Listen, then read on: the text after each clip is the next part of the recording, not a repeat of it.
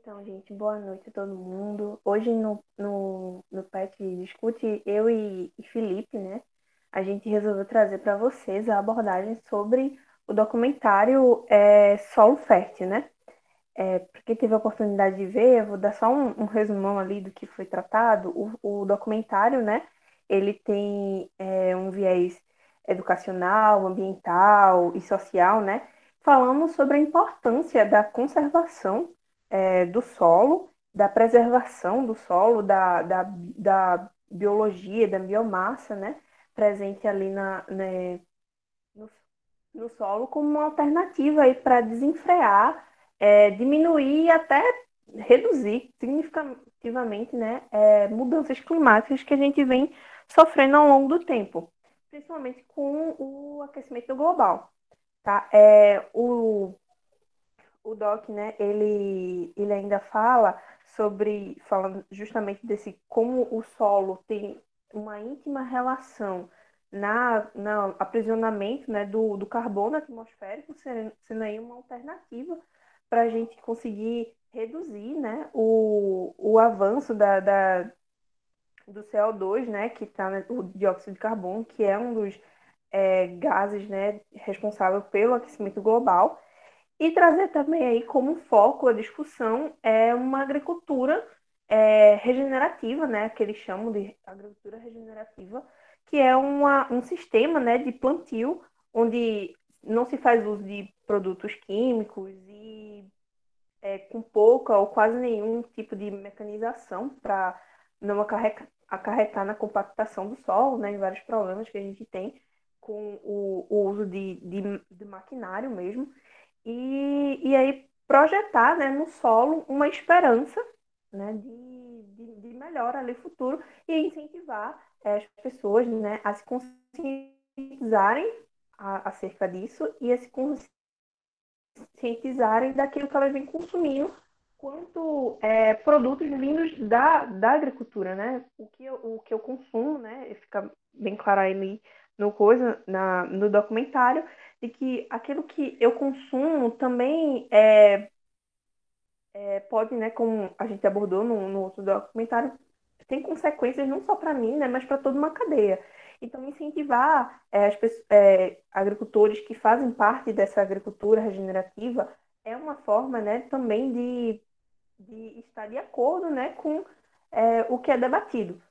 O, o documentário né, disponível lá na Netflix, ele é narrado né, pelo ativista e artista né, norte-americano Uri Henson, não sei se é assim que se fala direito, e conta também com várias celebridades né, e, e pessoas que provaram né, como é, o solo tem essa importância no ciclo hidrológico, no, no, é, na, na, como é que eu posso dizer? Dentro da cadeia mesmo, né? Como o solo é importante para a vida da gente, não ser tratado apenas como um, um substrato onde eu planto, e sim uma ferramenta, né, ambiental. É, então, comentando um pouco mais a, a, é, sobre o que o documentário nos traz, ele começa inicialmente falando sobre a questão da degradação do solo. Né? E ele comenta que solos que são pulverizados com produtos químicos, eles matam os micro-organismos, é, impossibilitando a captura do carbono. Né? Então, lá no documentário, eles falam que é, desde as inovações vindas de, da utilização de produtos químicos na Primeira Guerra Mundial, é, acabou acontecendo né, a popularização dos defensivos agrícolas e muito pelo mau uso, né, um uso em excesso ou incorreto né, acaba degradando o solo e muitas vezes né, mascarando a real qualidade é, daquele solo. É, e também isso acaba, juntamente com a questão da, do revolvimento em excesso e contínuo, sempre está revolvendo no preparo do solo, também acaba por prejudicá-lo. E tudo isso acaba acarretando o solo né, com menos nutrientes. É, e outro ponto também que ele enfoca bastante a questão da desertificação, né? Então, no documentário, ele nos diz que, que a água, é, junto com a matéria orgânica no solo, é, elas absorvem esse gás carbono da atmosfera. Mas quando o solo ele se encontra degradado, o que acontece é o inverso. né? É, a água acaba por liberar água, eita, o solo acaba por liberar água e por liberar também o carbono para a atmosfera. E essa liberação acaba o solo virando mais pó, mais seco e acontece esse processo de é, desertificação, né? É, explicando de uma maneira mais simples como foi falado e extraído no documentário. É, e também uma coisa que o documentário foca bastante é a questão do ciclo de carbono e como a agricultura ela pode é, ajudar é, diretamente a diminuir o carbono existente na atmosfera e também o liberado pela própria agricultura. Então aí nós vemos nessa imagem bem didática, né, que o carbono, em prime é, um primeiro ponto, que o carbono atmosférico ele chega à planta por meio do processo de fotossíntese é, e depois a planta ela utiliza esse carbono para se desenvolver. E após isso, é, a colheita, os restos vegetais eles ficam no campo, eles sofrem decomposição, né? E a principal parte que fica retida nesse solo geralmente são as raízes, que é onde lá encontra-se micro-organismos e também o, carbono. É, e por último, o carbono ele fica retido no solo, é, também associado aos minerais, é, de argilas através das cargas químicas. É, até o momento, vocês têm alguma dúvida, algum comentário a fazer sobre o documentário, sobre o que a gente já falou sobre ele? Eu posso falar que eu amei o documentário, assim, a linguagem foi bem simples, assim, didática. Além de ser didático, ele mostrou, assim, com um viés científico, né, que ele chamou agrônomo para falar a questão da desertificação e da questão da tempestade de areia que aconteceu lá nos Estados Unidos. Eu achei muito bem feito. E também é, a questão que ele falou sobre o manejo de plantio direto que é uma, uma consciência que o pessoal, agora que está tendo mais, né, a questão do ciclo do carbono e do plantio direto, e até é, que estão vendendo agora carbono, que tem alguma, algumas fazendas que estão plantando árvore só com o plantio da árvore, que a captação do carbono, por causa do acordo né, que, de emissão de cada país, isso daí está gerando renda para os produtores também. Sim, a questão do crédito carbono. É um bom ponto mesmo, que justamente essa questão desse ciclo é, de plantio do, dos vegetais. Bom, e aí, né, o, o documentário, ele aborda, né, é, faz lá no, no durante sua a duração, né, fala, faz um breve histórico, né, sobre esse processo, né, de degradação que aconteceu lá nos Estados Unidos. E aí, trazendo um pouquinho aqui para o Brasil, né, para a gente debater mais aqui mais perto de nós, é, a gente tem aí na década de 60, né, até antes da década de 60, né, desde o da, do começo da nossa colonização, né, é, a gente tem um, um, regime né, colonial de exploração, que é basicamente eliminar toda a mata nativa é, e, e, explorar, né, primeiramente pequenas áreas e depois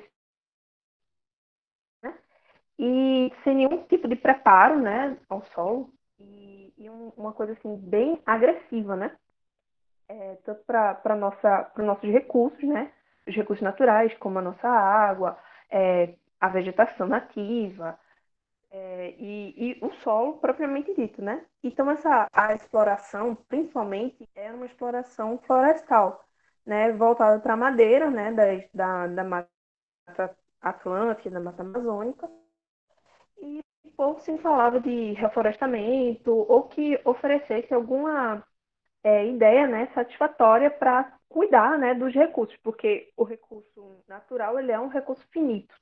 Né? E aí a gente chega na década de, de 70, né, é, o aumento né, dessa exploração do solo, né, a população começa a crescer, e aí agora precisa-se de mais, né, precisa alimentar essa população, e aí continua né, esse processo de desmatamento desenfreado, é, se apropriando da, da área da, das matas, né? E uh, o número né, de lavouras aumentando significativamente no Brasil.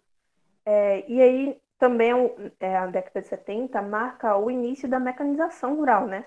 A gente começa a ter aí um maior número de, de máquinas, né? Mas a princípio aí uma atração mecânica voltada para fazer, né, o arado e tal. É, também é importante falar que na década de 70 a gente tem um aumento significativo nas queimadas, né? O solo, né, entre, entre uma colheita e outra, né, basicamente é, se é queimado o, o resíduo e para preparar, né, para a outra safra. Então, isso, é, a, o processo de queimada já é um, um processo, né, muito rude e agressivo para a biologia, né, do solo, que também é um, um fato que é comentado até no documentário, né? Que aí você começa a ter a perca desses, desses micro-organismos. Outro ponto interessante na década de 70 é que os pesquisadores da época né, começam a perceber o eleva a elevada erosão hídrica, né? E a gente começa também a ter problemas né, com a compactação é, do solo, né, a erosão, a compactação, é, um pouco de degradação química, né, é, com os processos de, de calagem né, do, do solo. E um outro fato interessante é o aumento do assoreamento né, dos rios. Né? A gente começa a perder, na verdade, aumentar né, essa margem e perder a profundidade dos rios. Então, conservação do solo no Brasil está muito intimamente ligado à, à conservação das bacias hidrográficas, hidrográficas nacionais. E isso também né, é, acabou interferindo aí no, no processo de infiltração né, da água e no ciclo hidrológico propriamente dito. Na década de, de, de 80 e, e perdurando até hoje, né, a gente tem aí o processo é mais, mais veloz, como eu posso dizer assim, dessa degradação é, e, e aí começa-se a perceber que aqueles problemas que a gente vem acumulando né, durante a, a nossa história, que precisa agora ser solucionados, né? E, e aí começa no Brasil a, uma prática né, do sistema de cobertura, né? Cobertura do solo, né? A gente tem aí uma, entre aspas, diminuição do processo de queimada, né? Porque aí começa a se entender que, que a queimada vem é, alterando né, a, a biologia propriamente dita do solo, e começa também a ter uma redução né, do, do preparo mecânico, né? A gente tem aí uma, uma semeadura direta, né? É, tentando, né, é, desacelerar esse processo de compactação que, que vem acontecendo. É, mas aí também, né, é um, um fato de, de se pensar que junto a isso, né, a gente tem ainda o intensivo uso, né, de, de pesticidas e de adubos químicos, que por ficarem na superfície, né, do, do, do solo, né, porque normalmente esse solo que estava compactado, ele não era revolvido de forma correta, a gente tem aí a, a perca, né, de, a perda do, do fósforo que foi implantado, né, a fim de, a gente ter essa melhoria, e esse fósforo começa a escoar né, escorrer para as águas. E aí a gente tem um, um, nível também muito forte de contaminação de águas e processo de eutrofização das bacias. Na década de 90, né, esses problemas aí foram somados e aí começa-se a, a entender né, a importância de, da proteção do solo para a proteção da, da, da água. Então, a gente tem aí o surgimento né, mais intensivo né, de, de projetos, de programas, políticas mesmo, de conservação do solo e das águas, né? além de algumas leis estaduais que também surgem é, com mais intensidade nessa época. Se eu estiver falando muito rápido, vocês me interrompam, tá? E, e falando né, de projetos, de programas, a partir da década de 90, a gente tem atualmente é, várias, vários programas né, envolvendo a água, envolvendo a conservação do solo. E o mais recente né, que, que eu posso citar é o Águas do, Águas do Agro, que é um projeto que pertence ao MAPA, né, o Ministério de Agricultura e Pecuária e Abastecimento. E é um programa focado na, na proteção né, de, de microbacias. Na verdade, Águas do Agro é um nome simplificado para o Programa Nacional de Conservação de Recursos Naturais e Desenvolvimento Rural em microbacias hidrográficas. É, e aí, a finalidade desse, desse, desse programa é usar tecnologias sustentáveis é, de boas, e boas práticas né, da, do manejo da água e do solo, é, prestando né, a capacitação de produtores, assistência técnica e o crédito rural, né, para, para né, começar a se reduzir problemas que a gente tem desde antes da década de 60 que perduram até hoje, né, como a erosão, a contaminação, a perda, a perda da camada fértil do solo e principalmente a baixa recarga do lençol freático e de aquíferos, né, já que o solo está é, tá sofrendo ainda, né, essa compactação severa, né, e trazer com isso, né, finalizando isso, é, a finalidade maior é trazer, voltar a trazer a, lucro, né, para produtores que vêm perdendo, né, a sua sua área, né, por esses problemas é, pontuais de degradação do solo. Depois desse link aí, né, é, pegando a questão da degradação do solo e conservação é, do documentário trazendo um pouco do Brasil feito por Débora, eu vou é, falar um pouco da questão das soluções que o próprio documentário trouxe sobre é, essa questão da degradação e conservação, que seria a agricultura regenerativa, que, que ela teria um grande potencial também né, para é, ajudar na capta, captação de carbono é, realizada pelos processos agrícolas. Então, essa agricultura regenerativa, ela, ela teria basicamente é, quatro princípios. Né? O primeiro seria a questão da mínima interferência mecânica. Então, seria é, a não utilização de máquinas agrícolas para revolvimento do solo ou é, a, a, pouca, é, o pouco revolvimento. Né? É, e hoje em dia já tem é, alguns tipos de manejo que trabalham dessa forma, né, como plantio direto, também como cultivo mínimo. É, um segundo princípio seria a questão da diversidade das culturas, né, tanto é, a questão dos consórcios na agricultura, como também as rotações de culturas, já que é, é muito importante para o solo né, ter essa diversidade né, de culturas, porque aí vai se ter uma liberação pelas raízes de enxugados radiculares diferentes e vai, vai se ter no solo uma maior diversidade de micro-organismos. É, e o terceiro princípio também seria questão da cobertura do solo, né? Tanto vivo como morto é importante para a questão da proteção contra a erosão e também para a maior captação e retenção da água. É, e por último, também a questão da integração animal, que quem viu o documentário é, tem um ponto bem interessante, bem importante, eu acho, que fala, né, que é, a pecuária, né, a, tá, esqueci a palavra agora, é, o gado, ele ele sendo manuseado é, em sistema fechado, esqueci a palavra agora, é, ele acaba por liberar é, é bastante carbono na atmosfera. Isso, confinamento, exatamente. Quando o gado ele é confi confinado, é, ele acaba liberando bastante carbono.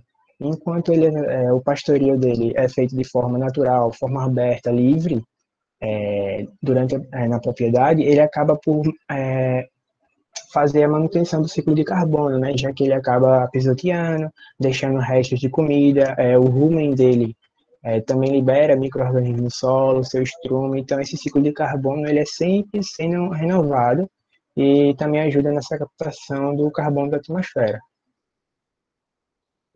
E aí, essa imagem acho que é muito interessante, que tem no documentário, né? Essa menorzinha é a do documentário, que tem o, o agricultor, que ele mostra e que está relatado em desenho na imagem maior, que é justamente é, essa questão de um agricultor que trabalha com agricultura regenerativa e de que o, vizinho de, de fazenda dele, de porteira, né, ele não trabalha, ele trabalha no modo convencional. E lá ele retrata que é, mostra o diferencial do solo, da vegetação, então eu acho que é, é algo bem impactante é, visualmente para quem assistiu o documentário.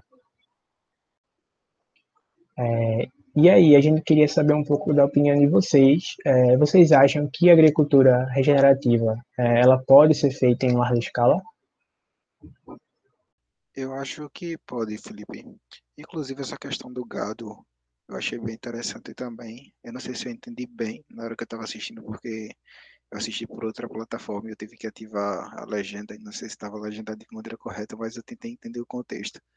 Eu achei bem interessante a questão do gado, é, na pastagem em si, ela favorecer, né, junto com os animais, na captura do carbono. Eu vi que na imagem lá durante o vídeo, ele mostrou uma área com gado em confinamento, só que aí tinha muitos animais na mesma área, né? E outra área com gado livre, só que aí, como estava livre, era bem menos animais por, por área. Tinha um maior espaço, no caso. Eu não sei se essa seria a relação entre uma emissão maior de metano, eh, de carbono e uma, uma captura, né? Em relação a entre a área confinada, pequena, e a área livre. Se seria questão de relação do número de animais por tamanho de área. Eu achei bem interessante isso, porque na minha cabeça eu tinha só que o gado, a pastagem em si, só meio que desfavorecia é, essa questão da, do meio ambiente, porque liberava muito carbono, né, por conta dos animais. Mas aí esse vídeo meio que desmentiu o meu pensamento, e aí eu achei interessante vendo essa possibilidade de você continuar esse manejo com os animais de uma maneira que você ainda favorece a captura do carbono para o solo. Achei bem, bem legal. Acho que pode favorecer sim, e acho que tem como ser produzido em grande escala. Eu concordo também com o Gabriel. Inclusive, isso foi até uma coisa que o documentário mesmo trouxe, né, com a área da, daquele produtor. E essa questão que Gabriel falou aí também, é não só dos animais viverem numa área maior, mas da área também ela ser dividida em quadrantes, né? E aí você não vai ter um animal ele pisoteando, se alimentando de uma área ao mesmo tempo. Vai fazendo aquela rotatividade e a gente sabe que isso para o meio ambiente, inclusive para o solo, é muito bom. Então, sim, eu concordo que há como fazer isso em larga escala. O próprio documentário é, mostra isso, só que tem que haver uma, uma tanto uma conscientização dos produtores, e aí entra a gente também, né, de ensinar como é que é o correto, quanto também de políticas públicas que possibilitem esse tipo de, de, de ação. Isso era uma coisa que eu queria comentar antes, quando o Débora estava falando, que bem, já bem no início do documentário ele mostra como é difícil passar essa informação para o produtor, né? Aquele homem, aquele cientista que fica, aquele agrônomo que ficava viajando nos Estados Unidos, dando palestra e tal, ele disse que às vezes era muito difícil você chegar e convencer o produtor de que aquele era o certo, de de que o manejo que ele estava fazendo não era o mais adequado. E me fez refletir um pouco, que eu já ouvi muita gente falar, ah, mas hoje em dia todo mundo tem acesso à informação, hoje em dia todo mundo sabe o que é certo, se faz errado é porque quer, mas não é bem assim. Não basta o produtor ter o acesso à informação, ele também tem que entender como é que aquilo vai ser bom para ele, como é que ele vai ser bom tanto é, falando ambientalmente quanto financeiramente, né? E, enfim, era isso, eu amei o documentário. Exatamente, Moisés. A palavra que faltou falar quando eu falei mesmo foi rotatividade. É isso aí, rotação. Tem tudo a ver, se eu não me falha a memória, com a intenção de intensidade de pastejo, né? Você divide a área em piquetes e aí os animais passam um determinado tempo numa área e aí a partir do momento que ele é trocado de área, eles são trocados de área, essa área que eles estavam anteriormente está se recuperando e aí vai sempre fazendo essa rotação. Quanto maior o número de piquetes, no caso vai ter um maior tempo de recuperação para essa área, né? já foi usada. Muito bom isso. É, exatamente, Gabriel, até porque se o gado ele ficar né, naquele mesmo local confinado, o, estrume e tudo aquilo vai ser também em excesso e vai acabar degradando o solo. E, e essa rotatividade, essa é, nas áreas, né, tendo a questão dos piquetes, é o que dá o grande diferencial e que isso trabalha a favor da captura do carbono. Alguém tem mais algum ponto a colocar? Ou quer dar opinião? Não, só comentando o que Gabriel falou e Moisés também.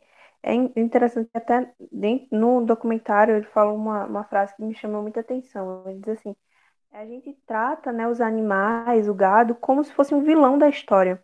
Sendo que é a forma como eles são é, é, armazenados por assim dizer, e, e, trabalhados que fazem com que eles sejam os vilões, né? Mas na verdade, se você insere esses animais dentro do sistema, você consegue ter bons resultados, né? Então, acho que é, uma, é como vocês falaram, né?